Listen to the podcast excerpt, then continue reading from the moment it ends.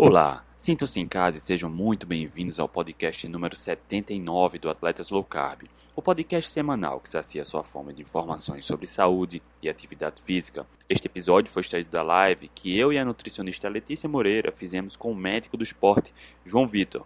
O tema do bate-papo foi overtraining e o Dr. João Vitor explicou o que é overtraining e qual é a sua relação com o consumo de carboidratos refinados como identificar e como prevenir o overtraining, o que é overreaching, a importância do descanso para o atleta, qual é a principal causa do overtraining e muito mais. Se você busca informações relevantes sobre saúde e atividade física, este episódio é para você. Acompanhe agora. Boa noite, estamos iniciando mais uma live do Atletas Low Carb, quinta-feira, 27 de fevereiro de 2019 véspera de aniversário da minha filha, tá? Amanhã ela faz oito anos e hoje é um dia especial porque a gente também vai falar de algo que atletas gostam e encontram pouco conteúdo de qualidade, que é overtraining. E para falar sobre overtraining, a gente está recebendo hoje com muito carinho. Muito obrigado, doutor João Vitor, por ter aceitado o convite e estar aqui compartilhando conhecimento. Valeu, pessoal. Muito... Eu fico muito feliz pelo convite. É um trabalho muito legal que vocês fazem, né? É... Então estamos aí para esclarecer todas as dúvidas pessoal sobre esse assunto que é muito sensível, né? Pouco falado, geralmente negligenciado, que é o overtraining. Nutri, mais um bate-papo bacana, mais um ponto de vista bem interessante sobre o overtraining. E o doutor João Vitor não, não saca só sobre medicina do esporte, o cara é biohacking, Nutri. É, isso mesmo. Ele é biohacking, ele é do sul de Minas, a gente tem que falar isso, tá? Sul de Minas Exatamente. o mundo, meu contemporâneo de Pouso Alegre, meu vizinho, né? Então, doutor, muito obrigada por, por ter aceitado o convite. Né? Já faz um tempo que, que eu acompanho o trabalho é, seu e né, é um trabalho muito bacana. E eu falei, André, a gente tem que chamar ele para fazer uma entrevista, porque vai valer muito a pena. Ele saca pra caramba. Então, bem-vindo aqui ao canal. Legal, pessoal. Estou muito feliz. Acho que vai dar para ter um papo bem, bem legal. Vamos lá. Vamos lá. Antes de iniciar, antes de falar com a galera aqui, eu só queria agradecer aos nossos parceiros. Nutri. Amanhã o Atleta Soul Carb News é bacana, falando sobre e aqui nossos parceiros aqui, agradecimentos sobre a promoção que a gente fez, tá? Então, quem apoia a causa do Atletas Low Carb, também a Leve Hora, Manteigas, a oficina funcional da Maria Vitória, toda vez que eu vejo isso aqui, eu salivo. A Leve apoia também a, tudo, a, alimentos low carb, sem glúten, sem farinha, sem margarina. E orgânicos da fazenda. Amanhã tem novidades, se liguem no Atletas Low Carb News. Só fica a dica. Obrigado, parceiros. Doutor, deixa eu voltar aqui. Ah, antes, deixa eu falar com a turma aqui, doutor. James Lane, tá? A gente estava falando aqui antes da live sobre um pouco sobre endurance. E o James Lane é ultramaratonista de montanha, doutor. E o camarada fica fazendo jejum de 48 horas, 72 horas. E já tem pergunta dele que eu vou passar já já. Boa noite, James Lane. Boa noite, Cristiano da Silva, Thomas Risato, Rafael Fernando, a Indira. A Indira compartilhou um resultado bacana hoje lá no grupo da Atletas do Carme. Andréa Maziero, Beto Souza, Raquel Garcia, que também é um atleta, uma maratonista, atleta low carb, um, uma cisne negra. Frederico Castro, meu Deus do céu, tem muita gente. Jaqueline Mariano, Rogério Assis França, Cristiano, João Sérgio, Pedalento, Samarone Maia, Renato Alves Toledo, Ana Cristina Lopes. Boa noite a todos. A gente vai começar o bate-papo aqui. A gente está olhando as perguntas. Se quem tiver dúvida, quem tiver algum comentário, alguma pergunta, posta aqui que a gente repassa para o doutor. E aí, para a gente começar, doutor, fala um pouco da sua experiência com a low carb é, e como você chegou na medicina do esporte e o que é que te levou por, por esse caminho. Vamos lá, durante a faculdade ainda eu ouvi falar da palio, depois eu cheguei na low carb, mas na época não, não me atraiu tanto, né? Eu, eu acabei deixando isso de lado, mesmo porque era uma época que eu não valorizava tanto alimentação na saúde, né? É, infelizmente, na faculdade de medicina, a gente deixa isso um pouco de lado e foca em doença, doença, remédio, tratamento. É, depois que eu formei em, em, medicina, eu comecei a ver que a grande maioria das doenças que eu atendia eram facilmente preveníveis com um estilo de vida saudável. principalmente através da alimentação. E, e a, aquela prática de ficar tratando só doença, doente, sintoma, apagando fogo, tava, não estava me realizando, não estava me deixando feliz na medicina. E daí eu resolvi ir para uma área da medicina que é mais alto astral, que é a medicina do esporte, que não é tanto medicina da doença, né? Geralmente o uhum. paciente ali da medicina do esporte é uma pessoa que já decidiu mudar de vida, alto astral, quer fazer exercício. E uma vez na, na, na medicina do esporte, eu comecei a cada vez mais é, estudar alimentação, nutrição. É, tive uma aula com uma professora que era super anti-low carb. Ela na, na sala de aula ela, ela xingava o doutor Souto, falou que já fez denúncia no CRM contra o doutor Souto, tudo. E daí eu falei, ah, que interessante, vamos ver por que, que esse cara deixou essa mulher tão brava, né? E, e daí foi quando eu entrei de cabeça low carb, isso era mais ou menos 2016. E, e daí comecei a praticar, comecei a, a recomendar, né? Para todos os pacientes, diabéticos ou não, eu, eu recomendo low carb. E acabei chegando também no biohacking, né, que é essa questão de cada um é, tentar hackear a sua própria biologia, cada um fazer experimento com o seu próprio corpo para ver o que, que mais se adequa a cada um. Não adianta você pegar um protocolo, uma diretriz que é feita para uma população inteira e tentar seguir aquilo, não necessariamente aquilo vai ser bom para você.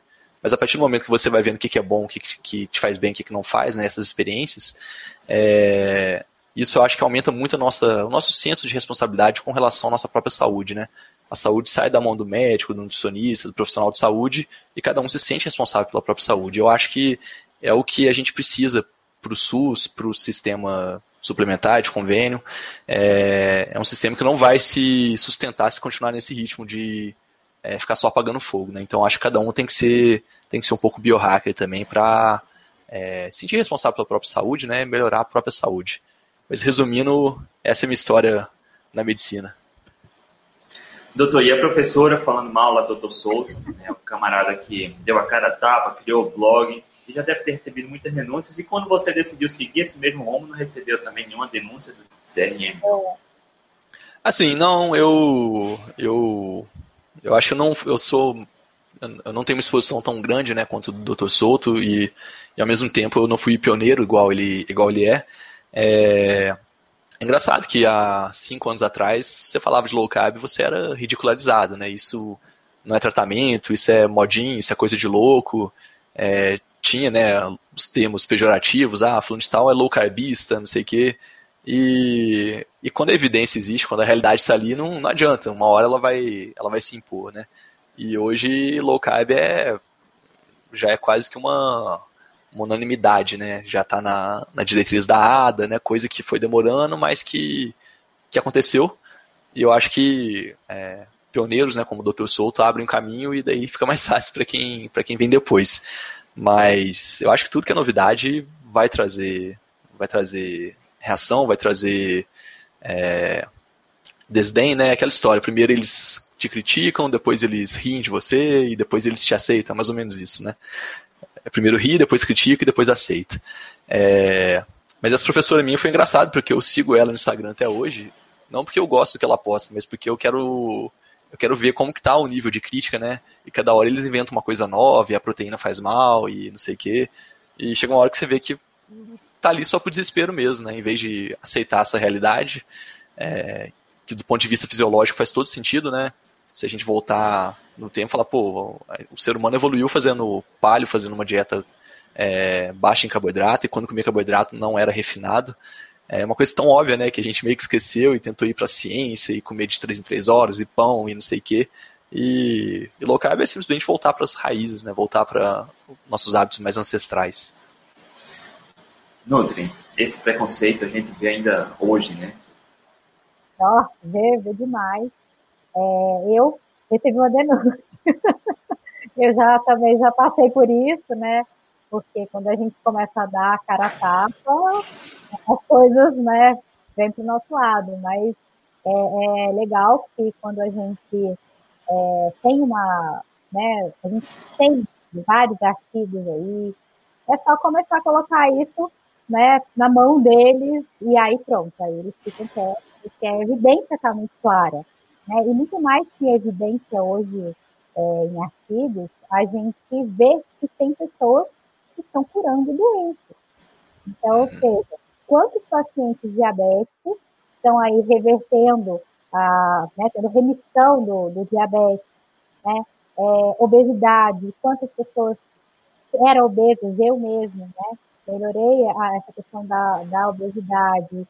É, hoje eu recebi um depoimento de uma, de uma mulher, ela é da África, né, ela é brasileira, mora na África, e o filho dela tem epilepsia, e lá ele, ela não estava no profissional, e ela só me contactou para que eu pudesse é, dar algumas dicas, ajudá-la, né, e aí ela começou a, a, a tratar isso na, na casa dela, e com isso o filho dela melhorou sobre epilepsia, a filha que tinha é, um problema de pele melhorou, o marido que tinha enxaqueca não tem mais, e de quebra, né, eles perderam, ela, ela perdeu 11 quilos e ele perdeu 7 quilos. Então, ou seja, ela conseguiu melhorar a saúde da família inteira, mudando né, a, o pensamento de uma alimentação mais limpa. Ela não, não dá mais comida industrializada para a família inteira e todo mundo saiu ganhando. Então, ou seja, muito mais que a gente mostrar isso em artigos, quando a gente mostra que realmente as pessoas estão tendo uma melhora, isso é incrível, né? É sensacional. E não é um caso. Hoje a gente vê vários casos em que as pessoas estão tendo uma melhora em todos os níveis. Então, realmente, a gente está aqui dando a cara tapa, né, com um bem maior, né, de estar tá falando isso para uma quantidade maior de gente. Obviamente que a gente acaba sendo criticado em vários, vários pontos, mas a gente não pode é, deixar a peteca cair realmente porque é muita gente beneficiando né, na alimentação. E assim, aqui da base, que é a alimentação.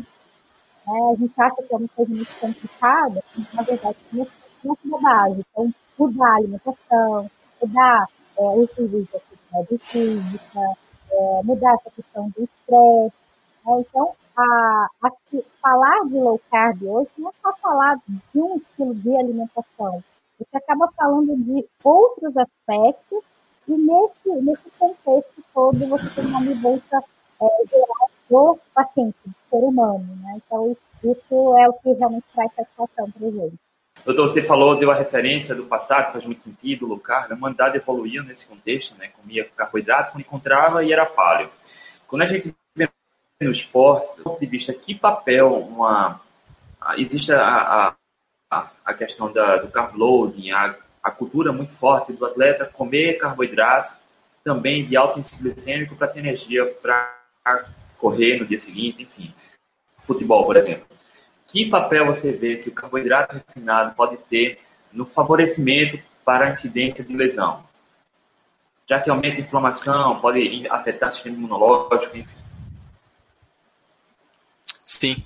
É, uma da. Depois eu até separei aqui para a gente falar. Uma das causas, é, uma das consequências, na verdade, do overtraining, justamente pelo excesso de carboidratos, se for o caso da pessoa, é aumentar uma aumentar a sua resistência à insulina por causa da hiperinsulinemia crônica, né, que geralmente é, o atleta de alto rendimento tende a ter, porque ele consome muito carboidrato refinado. É, não é o assunto da live, mas vamos falar que o carboidrato refinado é meio que um atalho ali, né? A pessoa quer uma energia rápida e, em vez de estar adaptada na, na gordura, ela pega esse atalho e vai, acostuma e fica só naquilo. É... Olha, com relação à, à lesão, nunca parei para pensar nem para estudar, sabe? Mas é, faz todo sentido. Isso aí que você falou faz todo sentido. Faz sentido. E falando do overtraining, doutor, vamos lá. O que é overtraining? Olha, esse assunto ele é muito legal porque ele é... overtraining é uma doença, né? Vamos lá, vamos falar diretamente. Overtraining não é é síndrome do overtraining, mas se a gente falar síndrome, fica parecendo que é uma coisa que acontece, depois passa. Não. É, vamos encarar como uma, uma doença. E ela é consequência é, de, uma, de um outro fenômeno que chama overreaching, que é supercompensação.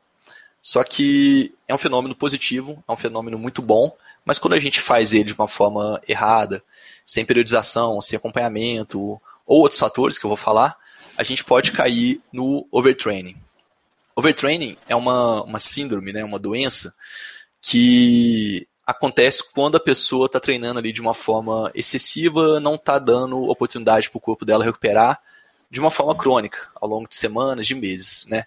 Então, o que acontece no overtraining? O que, que o atleta começa, o atleta com overtraining, ele começa a manifestar? Ele vai ter uma queda geral da performance. Então, se ele treina força, treino resistido, ele vai ver que ele vai estar tá diminuindo a carga. Se ele treina endurance, se ele treina natação, se ele treina qualquer outra coisa, ele vai ver que ele vai perder o, o rendimento dele consideravelmente. É, ele pede força, ele pede peso à custa de massa magra, massa muscular. É, ela vai começar a ter um nível de estresse mais alto, com uma, uma menor variação da frequência cardíaca, um maior predomínio do sistema simpático sobre o parasimpático. Então ele vai estar com esse predomínio simpático, que é uma coisa é, que atrapalha muito a recuperação, né, que atrapalha muito o estado descansado. É, o atleta com overtraining ele vai ter maior índice de lactato circulante, então ele vai estar mais acidificado, né, a gente sabe que isso diminui a performance. Isso limita a performance. Vai estar com testosterona mais baixa, estradiol mais baixo, é, vai estar com nível elevado de catecolaminas, né, adrenalina, noradrenalina, que é por causa do predomínio do sistema simpático. É, psicologicamente, ele vai estar apático, ele vai estar com humor alterado, ele vai estar mais irritável, é, vai estar talvez com uma, uma depressão, vai estar com sono alterado e vai estar mais predisposto a, a, infecções. Então ele vai estar de uma maneira geral debilitado, ele vai estar com imunidade mais baixa, o sono vai estar ruim, o humor vai estar ruim, a composição corporal vai piorar, é, disposição, rendimento, tudo isso vai piorar. Então é, deu para ver que não é uma coisa muito muito bonita. O overtraining é um, é um esgotamento mesmo, é consequência de uma, uma fadiga total ali. E, e é uma coisa que aparentemente, pô, é difícil você chegar nesse estado, né? Como que você, vai chegar no estado que você está dormindo mal, perdendo massa muscular, perdendo rendimento, é, humor alterado, os hormônios todos alterados, como que você chega? E o pior é que isso é muito comum e chega, e muitas vezes a pessoa está em overtraining e ainda não percebeu. Tem alguns casos célebres, né, em vários esportes, eu lembro de uma nadadora alemã que ela estava em overtraining, ela não sabia, por causa do overtraining, ela desenvolveu uma lesão ligamentar, é, nadadora, né? E ficou três meses parada. E depois que ela voltou, com, dois, com duas semanas de treinamento, ela bateu o recorde mundial. Ou seja, ela estava num estado ali que ela estava treinando, treinando, treinando, se esforçando, mas ela já estava no overtraining. Então ela estava indo ladeira abaixo. E como ela estava indo ladeira abaixo, não, não tinha o que fazer, ela só ia piorar. Até que ou ela ia parar por depressão, ou por exaustão, ou por uma lesão que é o que acontece. É, geralmente a pessoa não sai do overtraining porque ela falando, ó, oh, estou em overtraining, deixa eu descansar. Não. Geralmente ela é o corpo dela que faz alguma coisa ali para ela parar, né? Tem esse mecanismo. É... Tá claro até aqui? Tá. Tá claro. Eu Vamos queria lá. saber o, o, a principal causa do overtraining. Então, é, tem aquele ditado, né? O que separa o remédio do veneno é a dose. É, existe um fenômeno muito legal na nossa fisiologia que chama hormese, com H, hormese. Esse é um, é um fenômeno natural do nosso corpo, que é basicamente responder a um estímulo agressivo, a um estímulo estressor, de uma forma que a resposta que o nosso corpo dá a esse estímulo, ele vai gerar uma supercompensação e no final o nosso corpo vai estar melhor. Então, alguns antioxidantes funcionam assim. O resveratrol do vinho funciona assim, por exemplo. Ele, na verdade, é um veneno para o nosso corpo, mas em doses pequenas, aquilo gera uma série de é, reações metabólicas no nosso corpo, para o nosso corpo se proteger daquilo, e essas reações têm como consequência uma antioxidação e todos esses benefícios. É, então, assim, a gente está exposto a vários fenômenos horméticos né, no, no, nosso dia a dia, e talvez o mais famoso, mais praticado, mais exposto, né, que as pessoas mais sentem, é o exercício físico. O exercício físico, atividade física, né, é, estruturada, ela é um estímulo estressor ela é uma agressão que a gente faz ao nosso corpo. Só que a gente tem esse período de agressão, de fadiga, e a resposta que o nosso corpo tem a essa agressão é uma supercompensação. É, deixa eu ver se eu mostro um gráfico aqui para vocês. Deixa eu só aprender aqui como que faz. Aqui, ó, vou conseguir. Estão vendo? Esse aqui, esse daqui é o, é o gráfico básico da supercompensação. Então, aqui a gente tem o nosso basal, e daí você dá um estímulo, uma atividade física, que vai gerar uma fadiga. Então você vai sair do seu estado basal e vai para um estado que você está cansado. Só que a partir desse momento, o seu corpo vai é, uma série de reações como resposta a esse estímulo estressor e essas reações vão tentar tender a levar você de volta para o basal. Só que não só leva de volta para o basal, como passa um pouco do basal e depois tende a voltar para o basal. Esse fenômeno de passar do basal é o que a gente chama de supercompensação. Isso daqui é a base do condicionamento físico. Então, todo condicionamento físico que a gente tem, ele parte dessa, desse fenômeno. A gente está no basal, desce e depois sobe. Então, deixa eu ver se eu acho uma outra imagem aqui legal. Aqui, achei. O condicionamento físico é basicamente isso. A gente está aqui no basal, faz um estímulo, sobe, melhorou. Você está voltando aqui, dá outro estímulo, sobe mais. Está descendo, dá outro estímulo, sobe, e daí você vai aumentando o seu condicionamento. Então, o condicionamento físico, o condicionamento do atleta, é essa curva azul aqui. Né? Que quando você está fazendo tudo direitinho, a periodização está legal, você está aqui nessa curva azul. Quando você não dá tempo do seu corpo voltar no basal, quando a supercompensação não chega até o basal, no mínimo, você tem essa curva roxa, que você entra nesse, nessa queda, nesse ciclo aqui, cada vez pior, cada vez treinando mais, cada vez descansando menos, e daí você chega, pode chegar no overtraining, quando você fica meses nessa curva roxa aqui, você chega no overtraining, porque é uma fadiga crônica. Cronicamente você não está dando para o seu corpo a oportunidade de recuperar. Ou seja, o nosso corpo ele gosta desse estresse, que é o exercício físico, que seja o treinamento resistido, seja o treinamento de corrida, de endurance, é um estresse que pode fazer bem para o nosso corpo, ele vai estimular o condicionamento, mas se você não respeita principalmente o período de recuperação, você entra nessa queda livre aqui, que vai acabar chegando no, no overtraining. É, por que, que é importante falar isso? Porque a gente viu que o mesmo mecanismo que causa o condicionamento é o mesmo mecanismo que vai causar o overtraining, que é essa doença que faz tanto mal. Existem outras coisas que podem causar overtraining? Existe. Além desse descanso é, inadequado, você pode é, ter alguns fatores que vão, vão ser gatilhos, vão desencadear que você chegue no overtraining mais rápido. Então, por exemplo, se você tiver é, uma gripe, se você está resfriado, passando mal, e mesmo assim você quer treinar igual você treinaria se você tivesse normal. Isso vai acelerar com que você caia e chegue no overtraining. É, se o seu treino está muito monótono, ainda que você esteja ali numa carga de treinamento legal, tudo, se você não muda o estímulo, seja no treinamento de força, seja na corrida, no pedal, seja no que for, é, você aumenta as chances de entrar no, no overtraining. É, muitas competições, sono ruim, né, o sono é um dos fatores mais negligenciados, a gente foca muito na alimentação, mas sempre negligencia o sono, né? Então, se a gente tem alguma coisa para fazer, a gente vai dormir mais tarde, acorda mais cedo. E no final das contas, se você não está dormindo bem, você não está dando oportunidade para o seu corpo regenerar. Isso pode levar ao overtraining também, muito comum. É, o estresse como um todo, seja o estresse do trabalho, né? Os seguidores aqui do, do Atletas Low Carb são, grande maioria, atletas recreacionais, né? Então eles trabalham, eles têm vida pessoal, eles têm várias outras obrigações além dos treinos, né? Então isso tem que estar tá muito bem compartimentado, né? Tem que estar tá muito bem é, cuidado, né, equilibrado para você não chegar também no overtraining, né? Eu fico imaginando quem faz tudo isso ainda tem que cuidar de filho e se tiver filho pequeno que acorda à noite, é, é bem complicado, né? É, algumas condições extremas de treinamento, então treinamento no calor, treinamento no frio, isso pode acelerar o overtraining.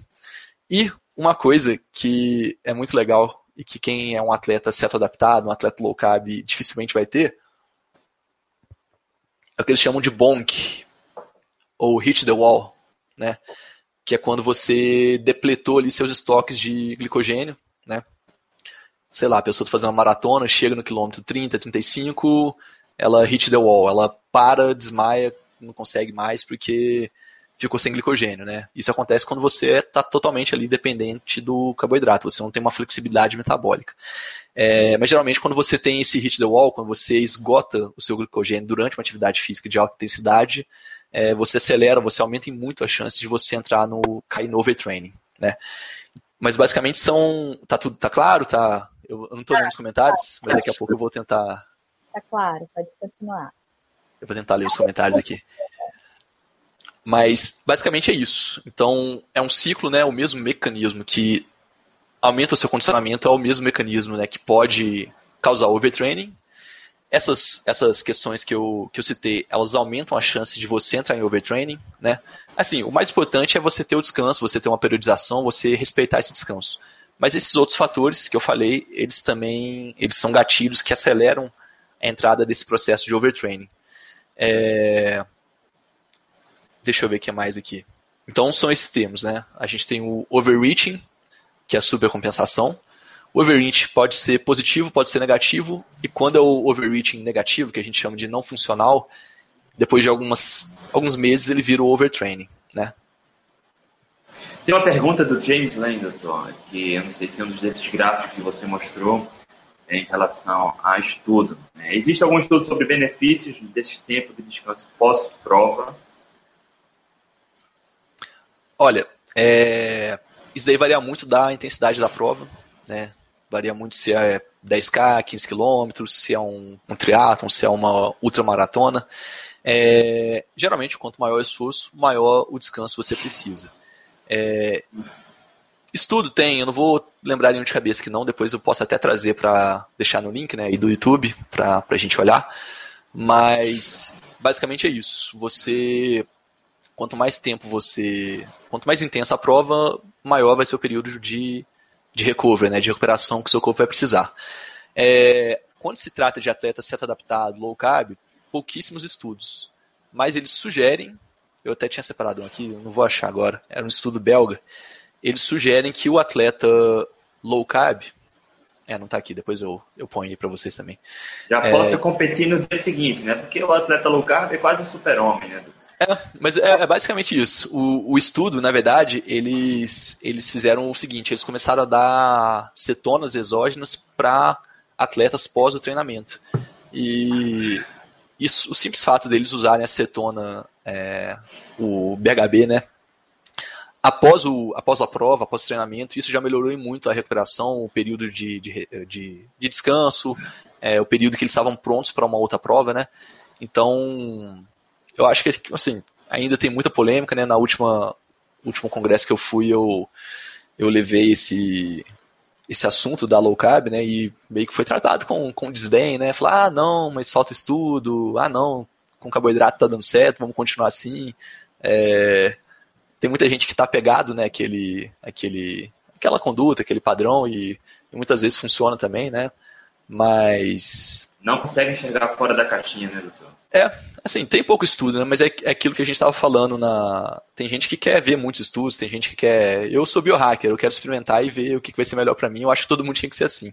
Mas tem gente que não, que precisa ter um milhão de estudos, né? Tem que estar tá consagrado. É, cada um tem a sua conduta. Mas. Mas é aquilo, eu acho que é questão de tempo, né? Igual a gente falou no começo da live, é, hoje em dia eu tendo a não discutir mais com, com, com as pessoas que pensam diferente. Eu falo assim, ó, daqui a 10 anos a gente conversa. É, se hoje já tem esse tanto de evidência, daqui a 10 anos vai ter muito mais, né? Já vai ser uma coisa mainstream. E daqui a 10 anos a gente conversa, se você quiser voltar nesse assunto. Não, acho que é um pouco sem sentido ficar discutindo, ah, isso é melhor, isso não é. Não, experimenta ver o que é melhor para você. É, enquanto não existe nenhum estudo conclusivo, né, definitivo, eu acho que é, experimentação é válida. O, o, o pontapé inicial que o Dr. Souto deu no blog não só foi apenas passando informação, mas a forma como ele passa a informação, ele tenta passar de forma bem didática, que desde o leigo até o profissional, é, o especialista entende né, o sentido da coisa. E a questão do nível de evidência é importante também, né? Assim, pelo que o Dr. Souto mostra, é, se tiver 10 ensaios, 10 estudos observacionais e um ensaio clínico randomizado, esse um ensaio clínico randomizado é superior aos 10 observacionais. Uhum. Então, no sentido de, de do glicogênio, existe um estudo randomizado, é, ensaio randomizado com biópsia muscular que mostra que quem é certo adaptado não precisa comer carboidrato para repor o glicogênio. Mas mesmo assim, tem gente que quer mais um, dois, três, quatro, cinco estudos. Teoricamente não precisaria, né? Você já tem um ensaio bem elaborado, via biópsia, enfim. Existem aqueles que não querem enxergar, né? Uhum. E tem uma pergunta bem interessante. Ah, doutor, e falando de recuperação, é, é, quase que unânime, tá? Eu fiz essa brincadeira, não, não conheço esse estudo belga, mas não sei se você conhece também, tem um atleta, Alessandro Medeiros, que ele disputou o Mundial de Ultraman no Havaí. O Mundial de Ultraman é o seguinte, ele são três dias de prova, ele nada 10 quilômetros em mar aberto, é, no dia seguinte são 421 quilômetros de bicicleta e no terceiro dia 84 quilômetros de corrida. Ele foi o primeiro atleta no mundo a fazer isso low carb, ah, começou todas as provas em jejum. Dois dias após o Mundial, ele já estava remando. Tá? Ele já estava bem, sentindo bem. Claro que ele não estava 100%, né? Mas, cara, tem gente que passa, corre uma meia maratona e passa uma semana parado, dez dias parado, porque mal consegue andar. Então, a gente consegue ver esse relato de casa. É claro que é um nível de evidência baixo, relato de casa, mas é uma evidência que a gente tem. Quando a gente está sendo adaptado, ah, um dos pontos de melhoria é a recuperação. Eu acho que isso é uma, é uma outra é uma outra área da, da nutrição esportiva que vai se abrir, que pouquíssimo estudada e foi ignorada há muito tempo, mas a gente tem muitas evidências, né, muitos relatos de casos de atleta certo adaptado que que ele sai totalmente daquele padrão, daquela, daquela historinha que a gente esperava, né, de recuperação e de ficar comendo gelzinho durante a prova, isso para eles não existe. E é igual assim, você falou, faltam estudos maiores, ensaios clínicos randomizados, mas é questão de tempo, né? São estudos maiores que eles demandam mais, mais esforço, mais tempo, mais, mais amostra para ser feito. Mas se você for pensar do ponto de vista da fisiologia, né, do ponto de vista dos relatos de casos que a gente tem, do ponto de vista daquilo que a gente experimenta, né? Eu, na época que eu comia cada três horas, comia pão e tudo, essas coisas, eu desmaiava na musculação. E, e hoje eu já fiz aula de boxe em, em, em jejum de 40 horas e aula em alto rendimento. Então, a gente começa a ver, gente, a fisiologia é, corrobora isso. A minha experiência pessoal está corroborando isso, os relatos de casos corroboram isso. É questão de tempo até ter um estudo, um ensaio é, clínico randomizado, multicêntrico, com, sei lá, mil, dois mil, dez mil atletas que, que comprova isso também. E daí vai abrir uma outra área da nutrição esportiva, né? Que é a, a, aquela nutrição esportiva que não é tão dependente do carboidrato, porque hoje a nutrição esportiva é, é carb, não existe, né? Nutrição esportiva além do carboidrato. Não, não sei, é difícil achar um, um profissional que atue né, é, com essa parte de esporte, é, eu vejo por mim, né, às vezes eu fico assim, gente, me ajuda, porque é, a demanda é grande, né, tem muito, muito atleta que está buscando, e assim, falta estudos, como, como você falou, né, mais robustos, que, que dê essa, essa tranquilidade, mas o que eu vejo em consultório, eu sempre pergunto, né, como é que você está se sentindo, como é que está sendo a recuperação, e aí entra para aquele negócio da pessoa se conhecer, né? Dela conhecer o que está acontecendo com ela, né? Olha, Letícia, quando eu tinha uma alimentação com muito carboidrato, usava muito gel, eu passava mal, tinha dores né, de barriga, uhum. é, gases, enfim. Quando eu comecei a fazer uma dieta cetogênica, além de melhorar todo, toda a performance, eu não tenho mais desconforto, a minha recuperação é muito mais rápida. Então, assim, as pessoas mesmo estão experimentando e vendo que realmente dá certo. Eu nunca, nunca fechei, né? Falar assim, ó, é, tomar gel e carboidrato é ruim. Nunca falei isso. Eu falo, experimenta. Experimenta para você sentir. E aí as pessoas começam a experimentar e começam a ver que realmente dá, dá certo.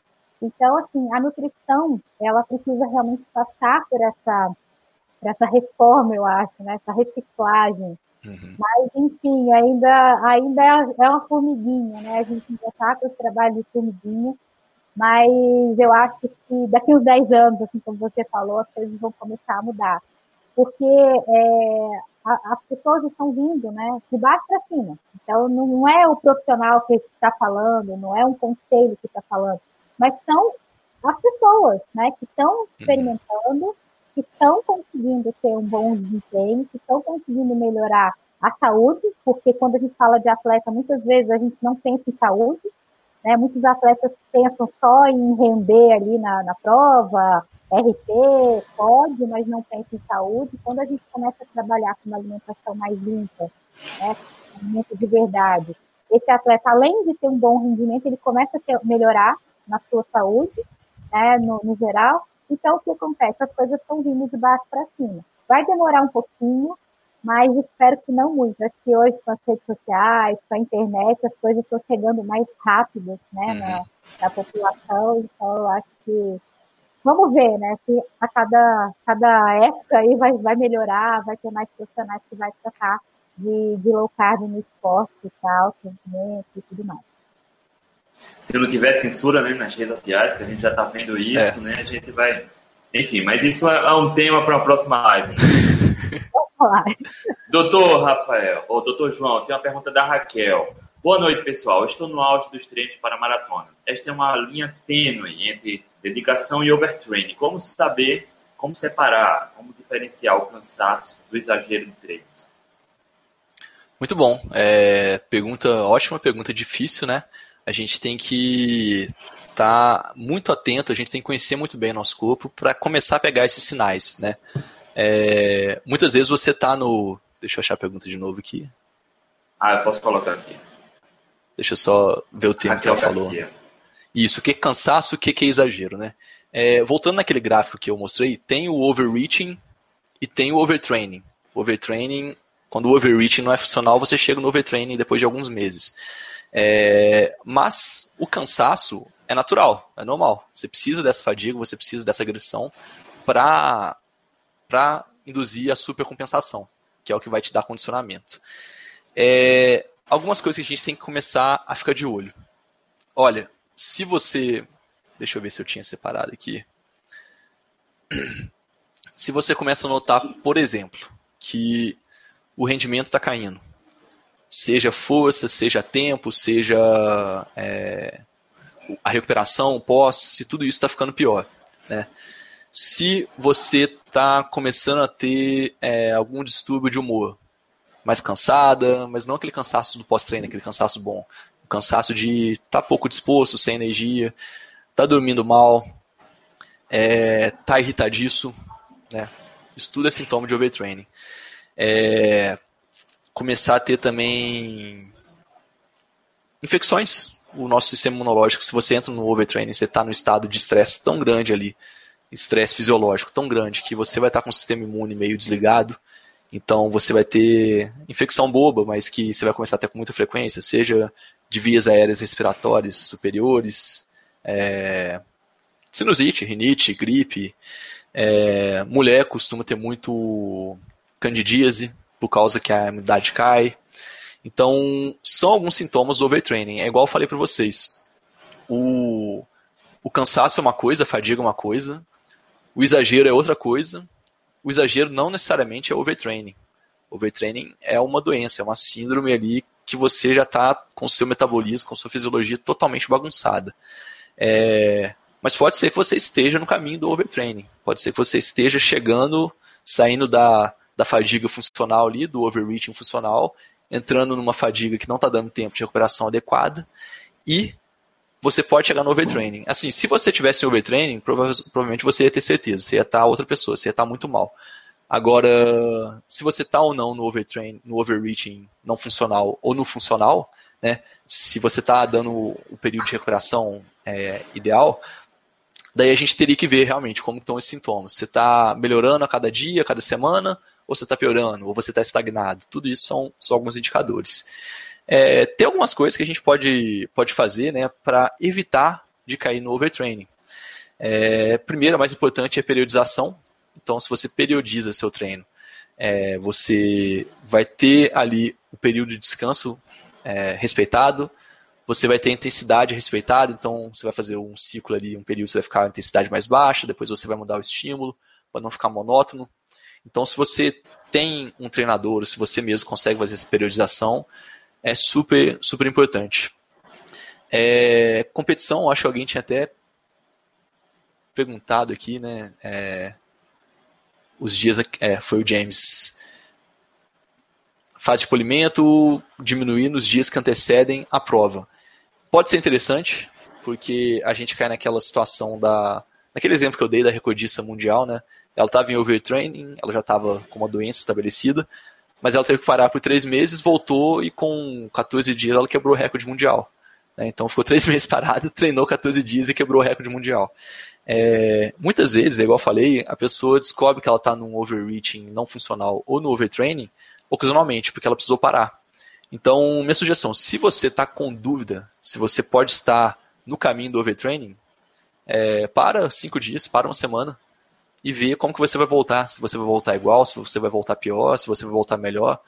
É, se você voltar melhor, é, muito provavelmente você estava em overreaching não funcional, chegando quase no overtraining, e daí eu recomendaria parar mais uns 5 dias e ir parando e, e, e, pegando bem leve até você ver que você está voltando pro seu ritmo normal.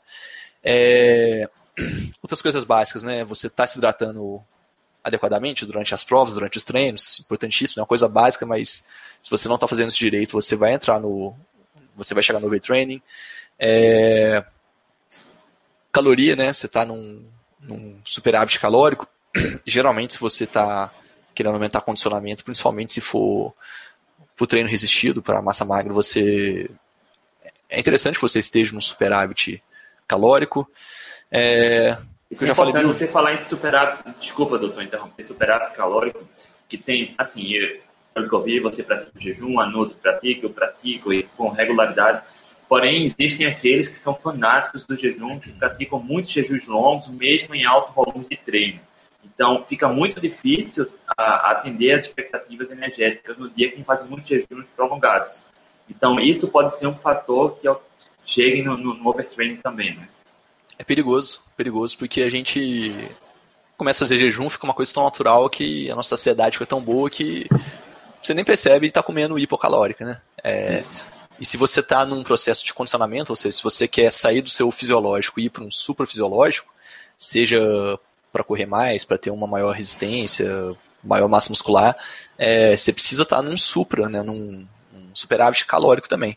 E, e, é um perigo. A pessoa que faz jejum, né, tem que tomar cuidado com isso, porque você fica saciado, você come pouco, tá feliz, mas você não vai ter resultado e com certeza você vai chegar num overtraining mais rápido se você ficar meses nessa, nessa batida, né. É, mas eu queria falar uma coisa que eu já falei várias vezes, que eu valorizo muito o sono. É importantíssimo, né, a gente é, ter um sono adequado. O sono, é, o sono não são só as horas que a gente dorme, mas a qualidade desse sono, né? Muitas vezes você descansa mais dormindo 6 horas do que dormindo 10 horas, né? Se você ronca, se você é, bebe café à noite, se você fica no computador, no celular até tarde da noite, né? Eu até mostrei o óculos que eu uso aqui, esse óculos de lente amarela. Eu não tô com ele porque tá dando muito reflexo. Mas enfim, são coisas que a gente tem que tomar cuidado, né? Geralmente é rotina a gente deitar na cama, pegar o celular e ficar mexendo com a luz apagada, então bloqueando toda a melatonina. Você não vai dormir tão bem se você. quanto você dormiria, né?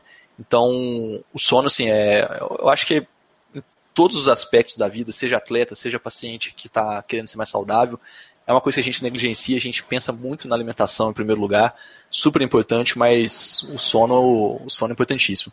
É, muitas vezes a pessoa não está evoluindo simplesmente porque não está dormindo bem.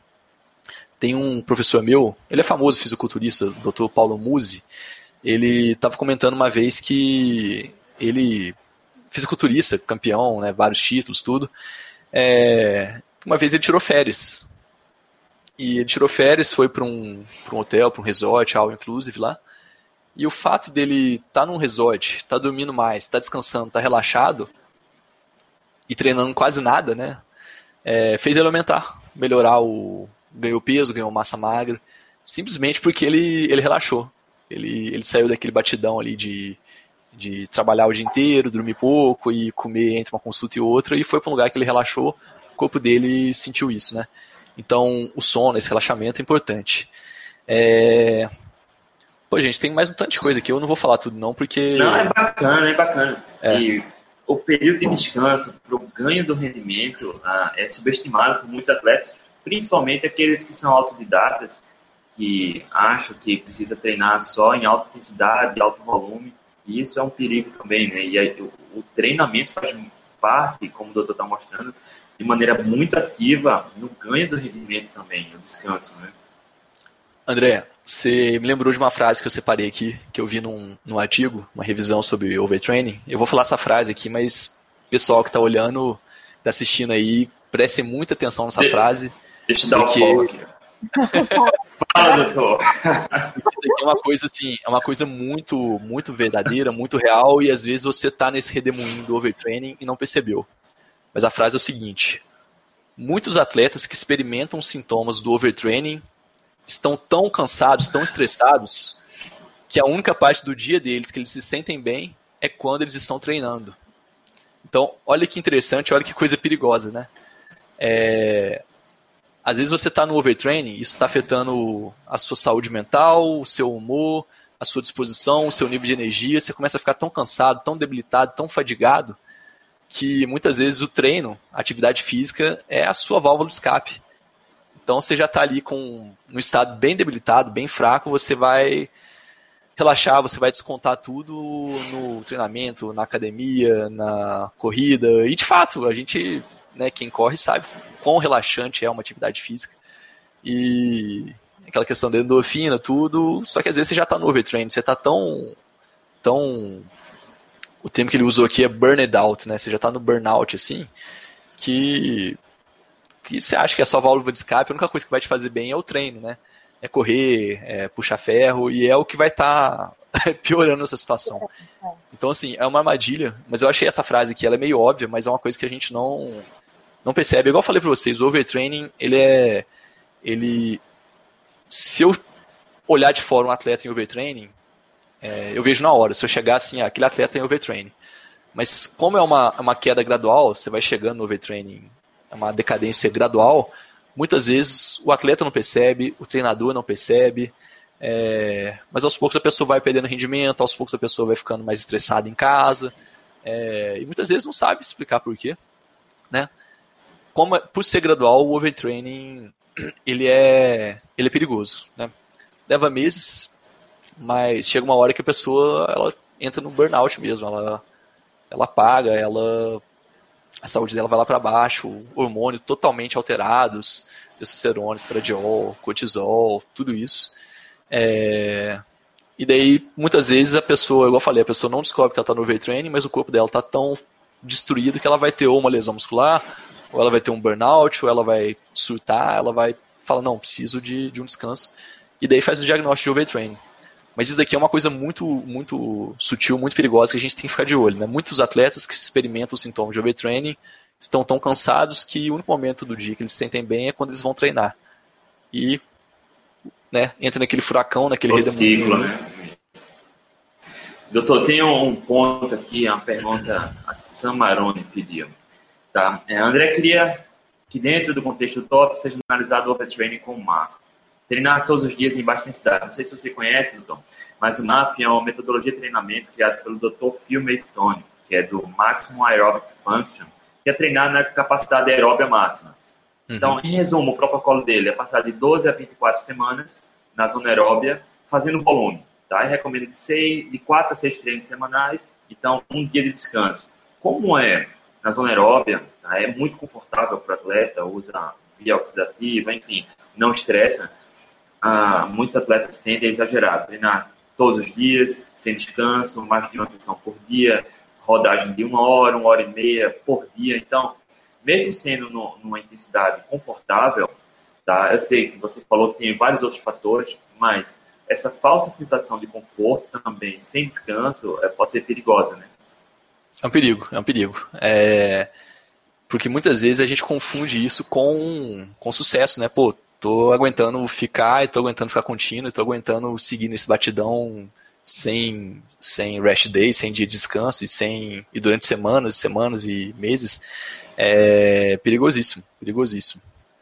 Vamos seguir aqui.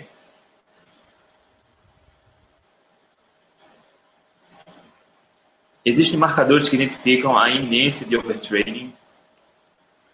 Boa pergunta. É... Olha, geralmente no overtraining você vai ter marcadores é, do treino mesmo, né? Diminuição de força, diminuição de, de performance, de tempo, tudo isso, é piora do tempo. Mas marcadores assim que a gente tem mais palpáveis, né, mais de dados vitais, exame de sangue, a gente vai ter o seguinte: a gente vai ter diminuição, é, piora da composição corporal, às custas de, de massa magra a gente vai ter é, uma diminuição da variabilidade da frequência cardíaca. O que é a variabilidade da frequência cardíaca? É heart rate variation. É um, é um marcador de estresse. quando a gente tem um predomínio simpático, quando a gente tem um equilíbrio entre o parasimpático e o simpático, a gente tem uma certa variação da frequência cardíaca que é fisiológica. Então, o legal é a nossa frequência cardíaca tá variando. Não é ficar sempre ali nos 60 batimentos. Não, isso é péssimo. Se você fica sempre nos 60 batimentos por minuto, o ideal não. O ideal é você fica 60, daí vai para 65, 68. E tem alguns equipamentos que medem isso, né? Alguns, é, aquelas bands que você põe no tórax, o Apple Watch, tem um anel que é o Aura Ring, que ele mede isso também. Se você começa a ter uma diminuição na variabilidade da frequência cardíaca, é um sinal que você está tendo um predomínio simpático sobre o parasimpático. É um sinal que você está ficando mais estressado. Pode ser um, marcador de overtraining. É...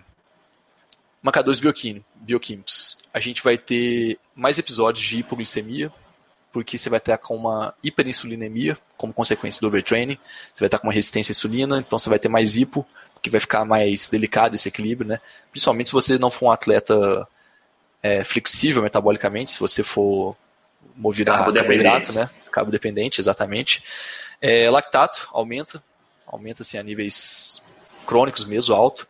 E os principais hormonais, você vai ter uma queda de estradiol, uma queda de testosterona e num primeiro momento o seu cortisol vai subir. cortisol a gente poderia dizer que é o hormônio do estresse, né?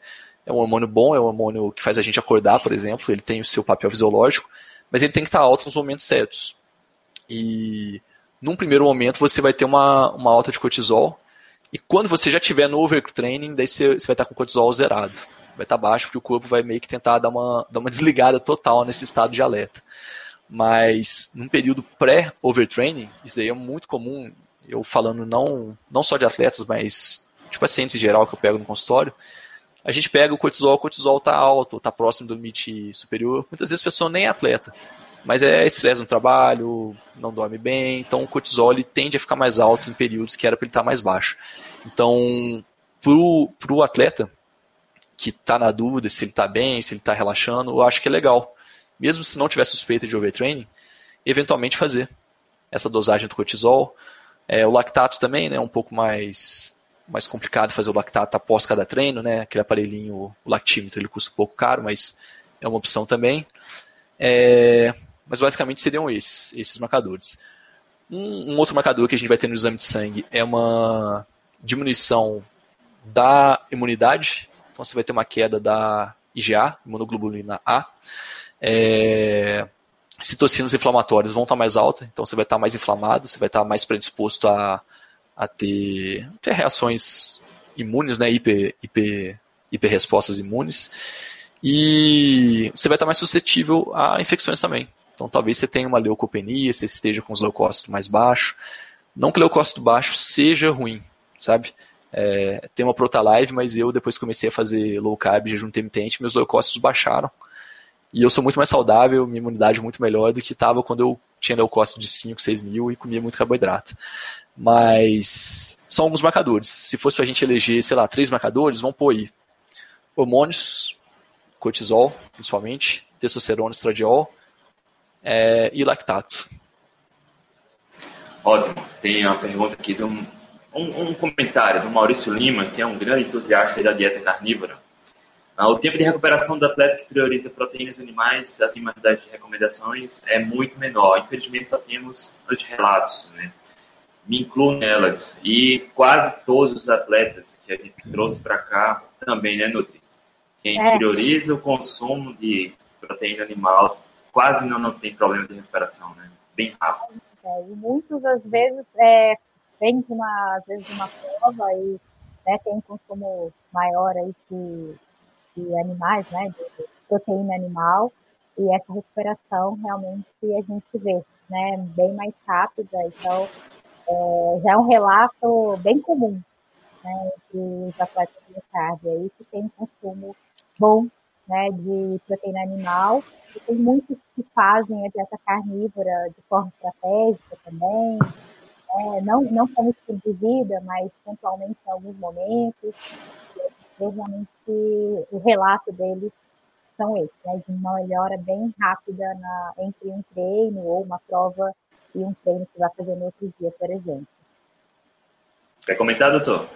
Vamos lá. É, Maurício fez uma outra pergunta aqui sobre o tema anterior, deixa eu só responder rapidinho. Ele falou sobre proteína C reativa. Isso pode ser um marcador. É, proteína C reativa é um marcador muito inespecífico de inflamação.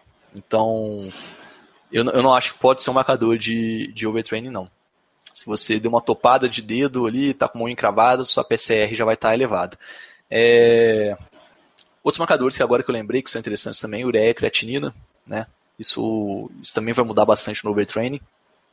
Mas basicamente é isso. Ureia, creatinina, PCR nem tanto, apesar de ser um marcador de inflamação, você vai estar inflamado, mas ele é específico. É, com relação à dieta carnívora, eu sou um entusiasta da dieta carnívora. Quem, quem me segue no Instagram vê que quando eu arranjo treta com vegano, geralmente é por causa disso, né? Mas eu já tô nessa, nessa, nessa vibe de, não, daqui a 10 anos a gente conversa e daí você fala o que você quiser, porque as evidências estão aí, casos anedóticos, mas é questão de tempo. É, se a gente pensar evolutivamente, o ser humano evoluiu comendo, dando preferência à proteína animal. Então, sempre que possível, ele comia o ovo, o fígado, a carne, a víscera. É, se ele pudesse escolher, ele escolhia isso. E foi o que fez o nosso cérebro crescer, foi o que fez a gente se diferenciar dos outros primatas. Então, isso é óbvio, né? Se a gente for parar a pensar, a gente tem que explicar que a, a, que a carne, que o produto de origem animal é muito mais denso nutricionalmente, né? é muito mais é, rico, é muito mais biodisponível em termos de, de aminoácido. É, foi feita uma demonização, né, uma vilificação tão grande da carne nos últimos 80, 100 anos, que hoje a gente tem que parar e, e a gente tem que provar, né, o ônus da prova está com a gente, né, de que a carne faz bem. Mas eu, eu faço isso com, com muito prazer. É, mas a gente tem alguns, alguns nutrientes da proteína animal, principalmente da carne, que são é, extremamente essenciais, extremamente benéficos para a nossa saúde muscular, para a nossa recuperação muscular. Então a gente começa a falar básico, né? Primeiro, aminoácidos. Né? Os aminoácidos de, de origem animal, eles são muito mais biodisponíveis e eles têm um, um aminograma ali, a, a, carne tem um aminograma, uma, uma composição de aminoácidos muito mais interessante do que uma proteína animal uma proteína vegetal. Né? Se você for pegar um, um, uma, uma fonte de proteína animal, ela vai ter ali todos os aminoácidos que você precisa. Se você for numa proteína vegetal, não, você vai ter que pegar um pouquinho da ervilha, um pouquinho da soja, um pouquinho da lentilha, um pouquinho do grão de bico, enfim. É... Junto com a proteína vegetal, você vai estar comendo vários antinutrientes, né? nem vou falar sobre isso, mas que vão aumentar a inflamação, vão é, atrapalhar um pouco a sua síntese proteica. Mas os aminoácidos ali na proteína animal, é, você vai ter aminoácidos que estimulam muito a síntese proteica, estimulam muito a via mTOR, que vão estimular IGF, GH, que são principalmente os BCAA, e dentre os BCAA, principalmente a, leucina, né? Que num, eu, eu, fiz um post no Instagram um tempo atrás, você come um bife de 100 gramas, você já tem a quantidade de leucina que você precisa. E se você quiser obter essa leucina do espinafre, que é um vegetal que tem muita leucina, você tem que comer quase um quilo de espinafre. Então vamos lá, o básico, né? A proteína, a dieta carnívora, a proteína animal, ela tem os aminoácidos mais biodisponíveis, então eles vão ser absorvidos mais rapidamente, vão estar disponíveis para síntese proteica mais rapidamente, vão estar disponíveis para sinalizar as vias metabólicas, mTOR, GH, IGF mais rapidamente. É, são aminoácidos mais interessantes, leucina, BCAA. Você tem na carne é, L-carnitina, creatina, é, ômega 3, que é exclusivo de, de produtos de origem animal, né? Hoje eles acharam ômega 3 em alga, mas, pô, é caríssimo. É, mas não precisa, né? não precisa falar que só tem na carne, né? Mas, mas tem, tem na carne, tem no peixe, tem, é, tem na gordura animal, o ômega 3, né? Uma gordura animal ótima por ser anti-inflamatório, é, tem um papel excelente na, na, na síntese proteica, na, no ganho de massa magra não na síntese proteica, mas no ganho de massa magra, por, por ser anti-inflamatório, primeiro, no momento certo, né? Então, quando você está ganhando massa ali, você tem uma inflamação, você tem uma lesão muscular que é positiva, aquela inflamação a gente quer que ela aconteça, mas ômega 3 é essencial para a nossa membrana celular. Então, se você está com muito ômega 3 é, disponível, você vai ter uma, uma, uma, recuperação dessa, dessa membrana, desse endomísio ali que foi lesado na, na, na prática esportiva, seja treinamento de força, seja treinamento de endurance. É, enfim, eu acho que aonde eu for falar de benefícios da dieta carnívora, vão ter mais benefícios do que de uma dieta plant-based. É, seja na saúde de uma forma geral, seja no ganho de massa, seja para o idoso que não quer ficar sarcopênico. É, mas para o atleta, assim, é, é uma vantagem. É um, daqui a pouco eles vão querer transformar em doping, né? Um atleta carnívoro vai, vai ser doping, porque ele vai ter uma, uma vantagem ali, né? É, infinitamente maior do que o atleta que, que come pouca carne, que faz uma plant-based. É, isso é inegável, isso é, é fisiologia básica, né? Doutor, a gente tá chegando na reta final da live. Cara, e essa foi uma daquelas que o tempo passou voando, mas eu não queria deixar de passar batido. Ó, o Alessandro Medeiros é esse o maluco do Mundial de Ultraman, tá? Que disputou em novembro e vai disputar agora de novo em Ubatuba em abril. Vamos fazer vários exames no Ultraman Brasil e na ultramaratona aqui na Flórida. Quais os exames que poderiam, poderiam fazer para avaliar a recuperação eficiente, João? Aí ele complementa, o que recomendaria? Ótimo, vamos lá. É, se conseguir fazer logo após a prova, nos dias subsequentes, o, o lactato, né, pode ser o lactato com lactímetro, ele é legal. Agora, para você pegar uma, uma ideia mais geral, uma, uma ideia de, de longo termo, né, de longo prazo, como que você está vindo, daí a gente tem que olhar cortisol, se quiser olhar é, hormônios sexuais, principalmente testosterona estradiol, vai ser legal também, ureia, creatinina e outros marcadores inflamatórios que são menos específicos, mas como o Maurício falou, a proteína C reativa é um delas, ácido úrico é outro, é, mas são menos específicos, então a gente vai, ser difícil falar se aquilo tá, é uma alteração aguda ou se é uma alteração crônica, né? Mas eu acho que se você é, tiver de olho no cortisol, nos hormônios sexuais, testo, estradiol é, e lactato, eu acho que já está já tá de bom tamanho. Ótimo, doutor. E para finalizar, camarada identificou que tem overtraining. O que deve fazer? É parar mesmo? Exatamente. Ótima pergunta. É, geralmente a pessoa que entra em overtraining para não porque ela quis, é porque o corpo pediu, né? Ou porque machucou, lesionou, ou porque a pessoa entrou num burnout mesmo. Mas a partir do momento que você identificou que você está no overtraining, você conseguiu fazer esse diagnóstico, para. Para na hora, descansa, se for preciso ficar semanas, meses na recuperação, vale a pena. É, se você identificou o overtraining, para com tudo mesmo, não, não é fazer regenerativo, não é fazer treino básico, não, nada disso. É parar mesmo, pelo menos umas três, quatro semanas. Podendo ser mais. Daí vai depender muito de, de quais sintomas você vai estar tendo, de como vai estar sendo a sua, a sua evolução, né? Mas eu, o básico é isso, a gente tem que ter esse equilíbrio entre o estímulo e a recuperação, né?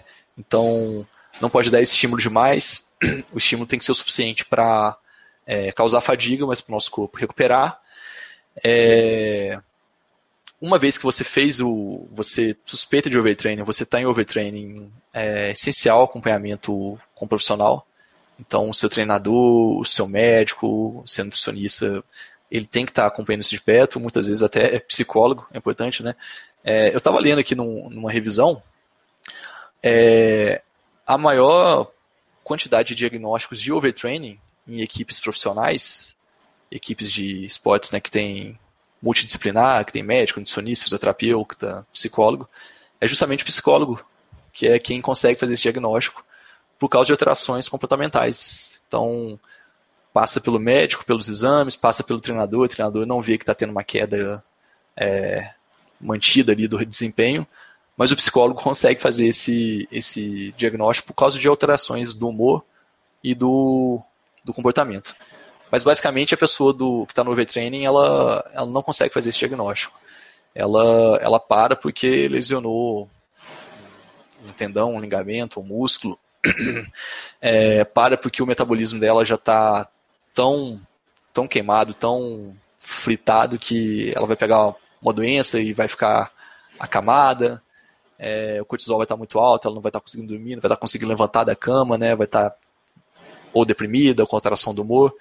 Então, basicamente é isso. Uma vez que você chegou nesse diagnóstico de overtraining, é bom você ter um acompanhamento de profissionais da saúde. É, e se você está no overtraining, você tem que parar mesmo, parar por semanas no mínimo. vai ser essencial. E se você está na dúvida se você pode estar no overtraining ou no overreaching funcional, para uma semana e ver se isso, se a sua vida vai melhorar, se o seu humor vai melhorar, se o seu sono vai melhorar e se quando você voltar a treinar, se o seu desempenho vai melhorar, se você vai ganhar peso de massa magra, tudo isso é só alguns marcadores que a gente tem. Perfeito, doutor. Perfeito. E eu queria agradecer mais uma vez pelo seu tempo, pelo conhecimento. Foi enriquecedor demais. Muito obrigado, doutor. Pessoal, valeu. Eu fiquei muito feliz pelo convite. É um, é um, tema, é um tema legal, né? Eu vim da medicina do esporte. Como eu falei para vocês, estou cada vez menos é, lidando com atleta, atleta profissional, atleta de alto rendimento, mas é um, é um tema que eu gosto muito. E, e poder conscientizar. É um tema que é pouco falado, né? Porque não é uma coisa legal, não é uma coisa bonita, é uma doença, né? O overtraining. Mas eu acho que é uma coisa que a gente tem que, tem que levar em conta, porque é uma. Quando menos você esperar, você pode estar entrando no overtraining e vai talvez no médico ali, que é um médico clínico geral, e ele vai te dar um diagnóstico de depressão, um diagnóstico de estresse, e muitas vezes é, é atividade física que está te fazendo mal, é aquilo que você gosta, aquilo que você sente prazer, que, que não está te fazendo bem. Então a gente tem que tomar cuidado com isso mesmo. Nutri, mais uma sensacional, né? Foi boa demais, eu sabia que ia ser boa demais. O doutor João é muito bom nas coisas que ele, que ele se propõe a estudar e a mostrar, né? Então, muito obrigada, doutor, por, pela sua disponibilidade. E valeu muito, porque provavelmente muitas pessoas vão se beneficiar dessa live e vão estar pensando aí, né, nesse, nesse cansaço, se é cansaço, se é overtrain. Então, muito obrigada mesmo. Valeu, Valeu eu queria agradecer também a presença de todos. Obrigado mais uma vez. Boa noite.